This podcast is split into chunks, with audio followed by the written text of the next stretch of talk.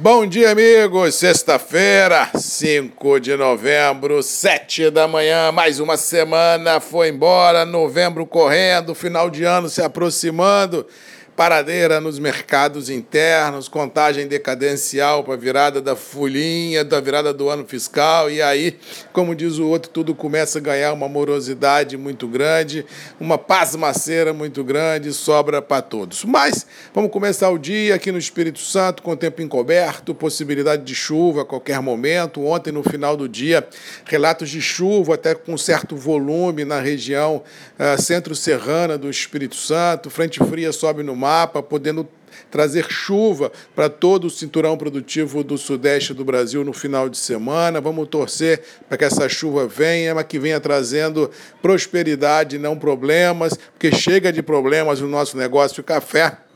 que já vem ah, sendo massacrado nos últimos meses ah, de uma maneira muito forte, seja por questões climáticas, por questões de apagão logístico, por questões de custos aviltantes, ou seja, é muito problema para um setor só e vamos torcer para que as chuvas venham amenizando, mas infelizmente não resolvendo todos os problemas já causados ah, dentro desse ano de 21, que não foi fácil não. Seca, depois granizo, depois geada, realmente foi um ano muito muito complicado. E, ao que parece, pelas mudanças climáticas que estão aí, todos esses problemas climáticos que a gente vem enfrentando em 21 poderá se repetir em 22, 23, 24, porque nós não temos o controle sobre a questão climática e isso gera uma imprevisibilidade produtiva e, por tabela, dentro de um cenário de demandas consistentes, essa conta uma hora não vai fechar e, diga-se de passagem, já não está fechando há muito tempo, porque a gente já tem uns estoques internacionais em declínio, quando não, quando não se tem, como no Brasil, infelizmente, por parte da Conab, assim, uma postura não muito é, transparente de não divulgar estoques. Todo mundo fica perguntando por que, que não se divulga os estoques ah, privados brasileiros, que quando são normalmente divulgados em maio e junho, baseado em 31 ah, ah, de março. Aí surgem milhões de teorias das, da conspiração, mas bem ou mal, o fato que se tem é que existem muitas perguntas, poucas respostas, um, um barulho ensurdecedor assim dentro do setor em função dessa não transparência da Conab com relação aos estoques brasileiros. Todas as entidades envolvidas já questionaram as autoridades e ninguém vem a público dizer nada. Realmente é muito triste isso, mostra um descaso muito grande e não fica bacana perante o mundo produtivo essa não divulgação dos estoques brasileiros, como sempre é feito anualmente. Mas vamos torcer para que haja uma luz no fundo desse túnel, que os estoques sejam divulgados divulgados para que a gente tenha clareza para interpretar o momento vivido e, com certeza, traçar estratégias para um futuro de curto, médio e longo prazo. Mas estratégias que se tem, feliz ou infelizmente, é fiéis de baixa os estoques internacionais, apagão logístico, bolsas internacionais trabalhando firme nos atuais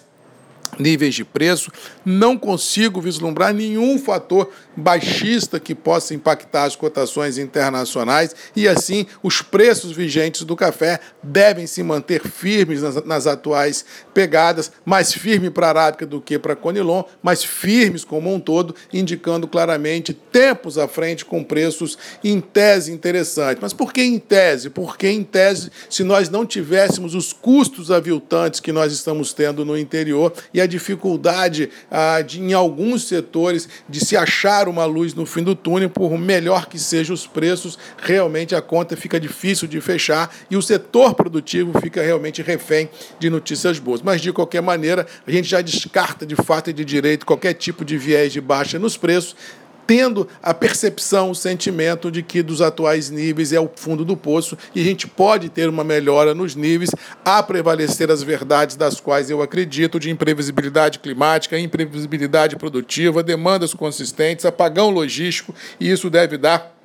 realmente a sustentação ao mercado que todos nós ah, esperamos, que todos nós aí torcemos para que a gente possa ter um campo um pouco mais rentável. Mas no todo, estamos terminando a semana com preços firmes, poucos negócios ansiedade no limite. Ontem, na aprovação ah, em primeiro turno na Câmara da PEC dos precatórios, não acalmou o mercado, muito pelo contrário. Tivemos uma B3 ontem em viés de baixa. Eu acredito que rompe os 100 mil pontos e realmente vai deixando esse final de ano no mercado financeiro realmente um cenário desafiador para esses gestores e para aqueles que entraram na Bolsa achando que era um cassino, que era jogo fácil, realmente pode se machucar. E com detalhe, quando você perde o principal do do seu dinheiro numa economia de juros, em tese, não muito atrativos, você recuperar a perda do seu capital principal é quase impossível no curto e médio prazo, só mesmo no longo prazo, mas com certeza, se se perdeu na bolsa, é lá que vai se ganhar outra vez, porque se olharmos o, o mercado de renda fixa, os juros que estão aí para recuperar uma pancada muito grande na cabeça, demora anos, se não décadas, ou seja, o jogo está julgado,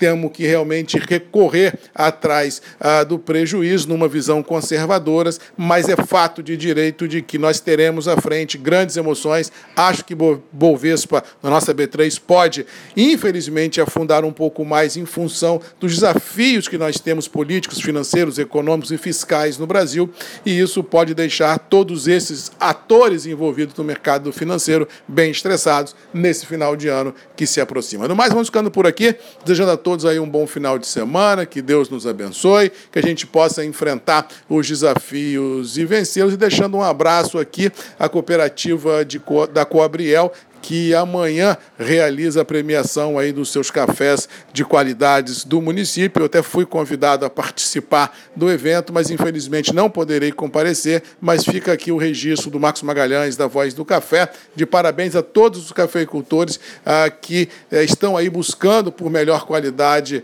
ah, nas suas lavouras, sendo premiados amanhã na Coabriel. Parabéns a todos, fiquem com Deus, bom final de semana e até segunda. Marcos Magalhães, Voz do Café, grupos e redes MM, 7 horas da manhã, nós temos um encontro marcado aqui. Um abraço e até lá.